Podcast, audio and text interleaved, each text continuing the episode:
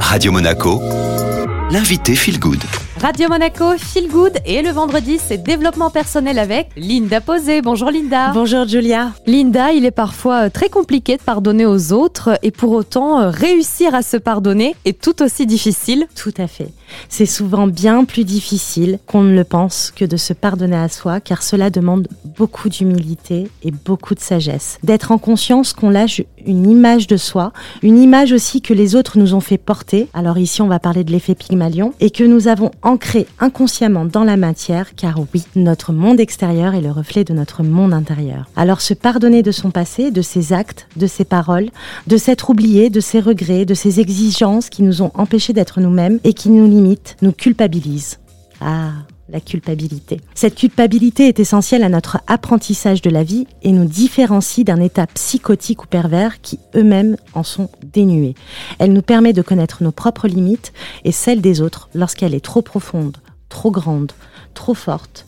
Elle nous baigne dans une tristesse, une colère ou une mélancolie souvent inexplicable. Alors pourquoi demander pardon, c'est si compliqué finalement, euh, Linda alors c'est compliqué parce que ça implique de reconnaître son erreur, son oubli, de s'être oublié, d'avoir accepté l'intolérable, de, s'être fait du mal ou d'avoir fait du mal à l'autre, de ne pas s'être mis en considération en laissant toujours les autres devant nous. Je fais ça pour les autres, en acceptant de mettre en conscience qu'on a toléré donc l'intolérable. C'est ça. Du coup, Linda, on le sait, hein, c'est très compliqué de se pardonner, mais chaque vendredi, vous nous donnez des solutions, des conseils en tant que coach experte en développement personnel.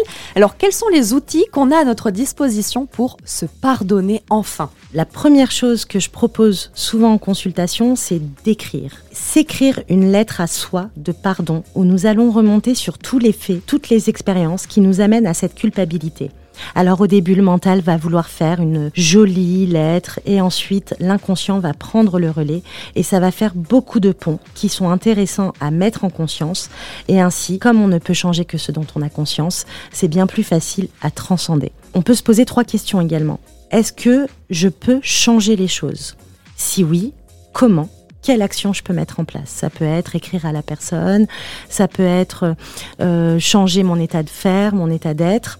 Et sinon, c'est accepter et faire preuve de résilience, c'est-à-dire transformer cela en source d'apprentissage réapprendre à s'aimer, à se reconnaître en travaillant sur l'estime de soi, l'amour de soi, l'image de soi, détailler ses qualités et ses talents pour booster son estime, lister ses valeurs profondes et reconnaître ses failles et ses ressources personnelles. Merci beaucoup Linda. Merci à vous Julia. Et à vendredi. À vendredi.